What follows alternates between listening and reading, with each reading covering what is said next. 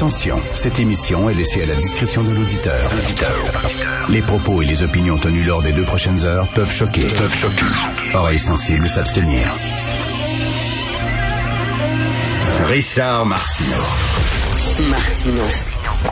Un animateur pas comme les autres. Richard Martineau. Cube Radio.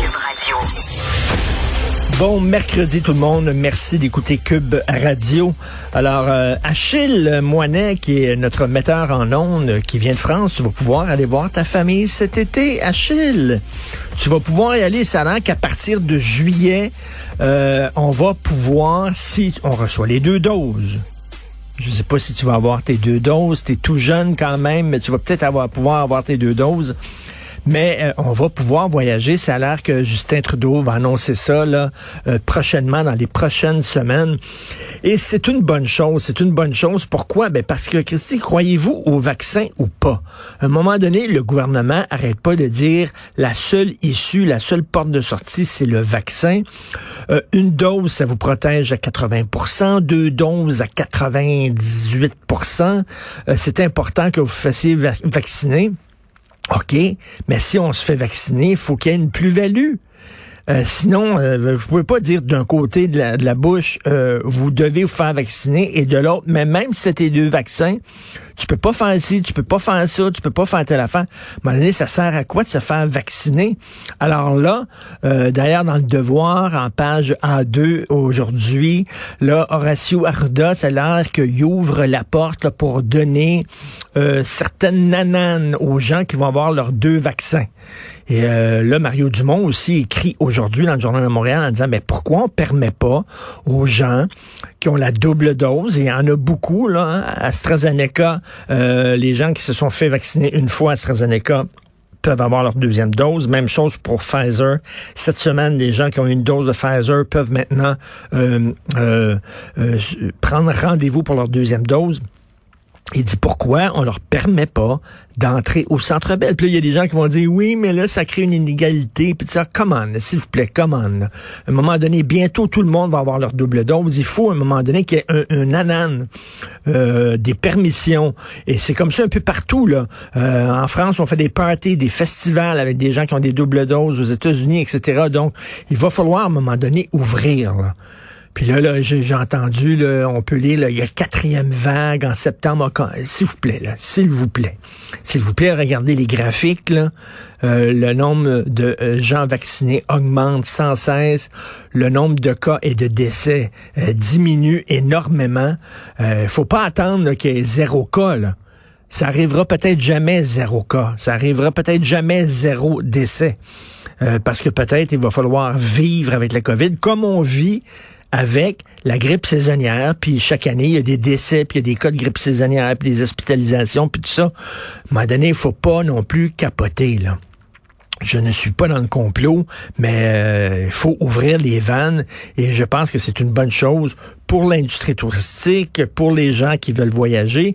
Et c'est pas seulement là, c'est pas seulement pour avoir du fun puis visiter puis tout ça. Il y a des gens qui ont de la famille. C'est le cas de notre Achille ici. Il a de la famille. Ça fait longtemps qu'il n'a pas vu sa famille.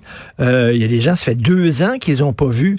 Euh, je parlais à une, une amie hier que, que sa mère, elle, elle est française. Elle, elle est française. Elle n'a pas vu sa mère depuis deux ans. Et euh, elle attend justement ce genre d'annonce-là pour, pour aller là-bas. Et c'est pas du luxe pour elle voyager. Là. Et pourtant, c'est pas considéré comme un voyage essentiel. Mais elle a dit, je m'excuse, mais voir ma mère qui est assez âgée, puis ça fait deux ans je l'ai pas vue, ça demeure un voyage essentiel. Bref, finalement, les appels des gens ont été entendus par le gouvernement Trudeau. Et donc, euh, il devrait annoncer ça dans les prochaines semaines. D'ailleurs, parlant de Justin Trudeau, euh, je vais en parler un peu plus tard dans mon segment LCN.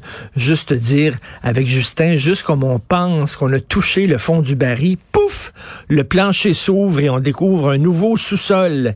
Il descend toujours de plus en plus bas. Il a laissé sous-entendre que euh, euh l'attaque euh, vicieuse, l'attentat terroriste, parce que c'est le mot là, qui, euh, qui, s'est produit à London, en Ontario, qui a fait quatre victimes et qui a blessé grièvement un jeune garçon de 9 ans, que cette attaque-là, bien, bien sûr, s'est créée par un climat d'islamophobie, climat d'islamophobie qui serait, a-t-il laissé sous-entendre, créé par des lois comme la loi 21.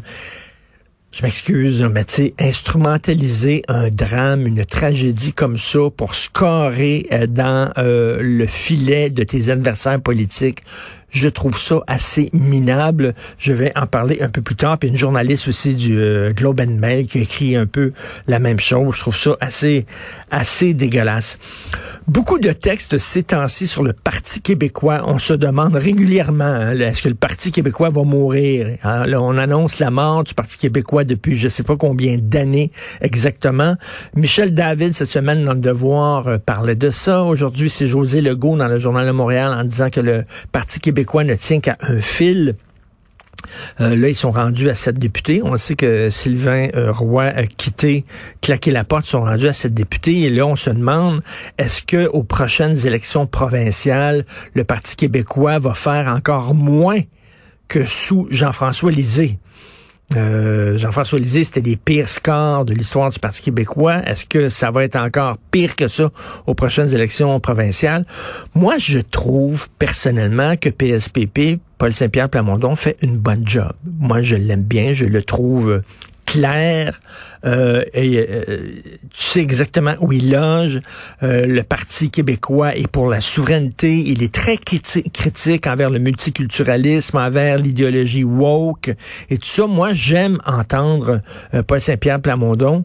malheureusement, le PQ, et je l'ai dit, je l'ai écrit à de nombreuses reprises, il y a deux problèmes avec le PQ. Un, c'est la CAQ. En fait, tous les autres partis ont des problèmes avec la CAQ parce que la CAQ, c'est comme un genre d'éléphant dans une pièce qui aspire toute l'air. Il reste plus d'air pour les autres partis. Dire, tu, parles de nationalisme, c'est la CAQ. Tu parles d'économie, c'est la CAQ. Tu parles de la défense de la langue, c'est la CAQ. La CAQ occupe tous les terrains.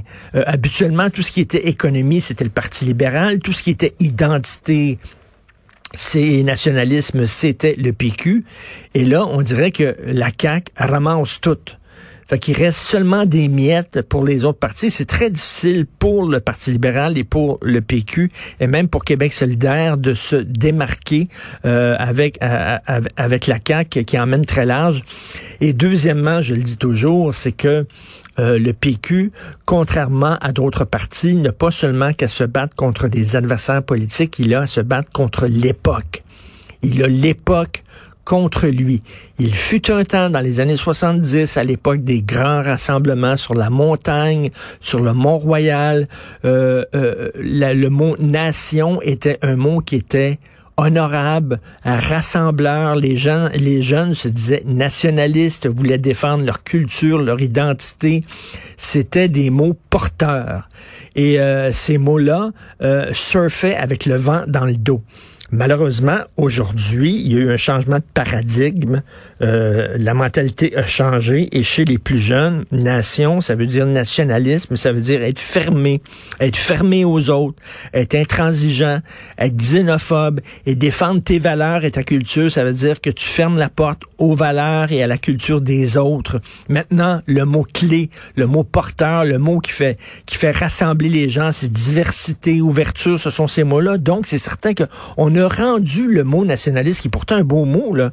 Nationaliste, ça veut pas dire que, que tu es fermé euh, euh, aux autres et que tu es raciste. Mais bon, on a rendu ce mot-là euh, totalement radioactif. Et euh, il y a très peu de jeunes maintenant. Euh, on peut le déplorer, mais c'est la réalité. Hein. Il y a des gens qui voudraient que la réalité ressemble à, leurs rêves. Euh, il y en a d'autres qui disent non, il faut regarder la réalité telle qu'elle est. C'est que la réalité telle qu'elle est, c'est que les mots nationalisme et identité, puis ça, ce ne sont plus des mots porteurs. Et auprès des jeunes, c'est des mots radioactifs. on leur a appris à, à, penser ça. Et là, c'est très difficile. Le, le PQ doit nager totalement à contre-courant. Et euh, un de ces défis, c'est d'aller chercher des jeunes. C'est pour ça, entre autres, que les péquistes ont élu PSPP euh, comme chef de leur parti, en disant, ben, il est jeune, il va aller chercher des jeunes. Sauf que pour aller chercher des jeunes, ben le mot nationalisme, ça les attire pas. Au contraire, ça les fait fuir. Là, il y a des gens, c'est certain, Mathieu Box, il m'écoute, Mathieu Bock côté va dire Richard, il y a des jeunes nationalistes. Ben oui, il y en a. C'est une petite gang. C'est une petite gang la plupart des jeunes sont pas là. Les gens sont plus là. Donc, le PQ va vivoter, va continuer à brandir son option, à parler de souveraineté, puis tout ça, pour la garder en vie. Mais de là à prendre le pouvoir, c'est pas demain la veille. à un moment donné, quelqu'un comme Paul Saint-Pierre Plamondon, peut-être qu'après quelques années, il va dire ben là, écoute, hein, il, y a, des jeunes, il y a des jeunes enfants, il y a une jeune famille, il va dire ben là, je vais peut-être euh, retourner euh, comme avocat et essayer de, de gagner ma vie plutôt qu'essayer de me battre contre l'époque. C'est triste, mais c'est ça. Donc, c'est la réalité. Il faut la regarder aussi, euh, franchement, dans les yeux. Vous écoutez Martineau.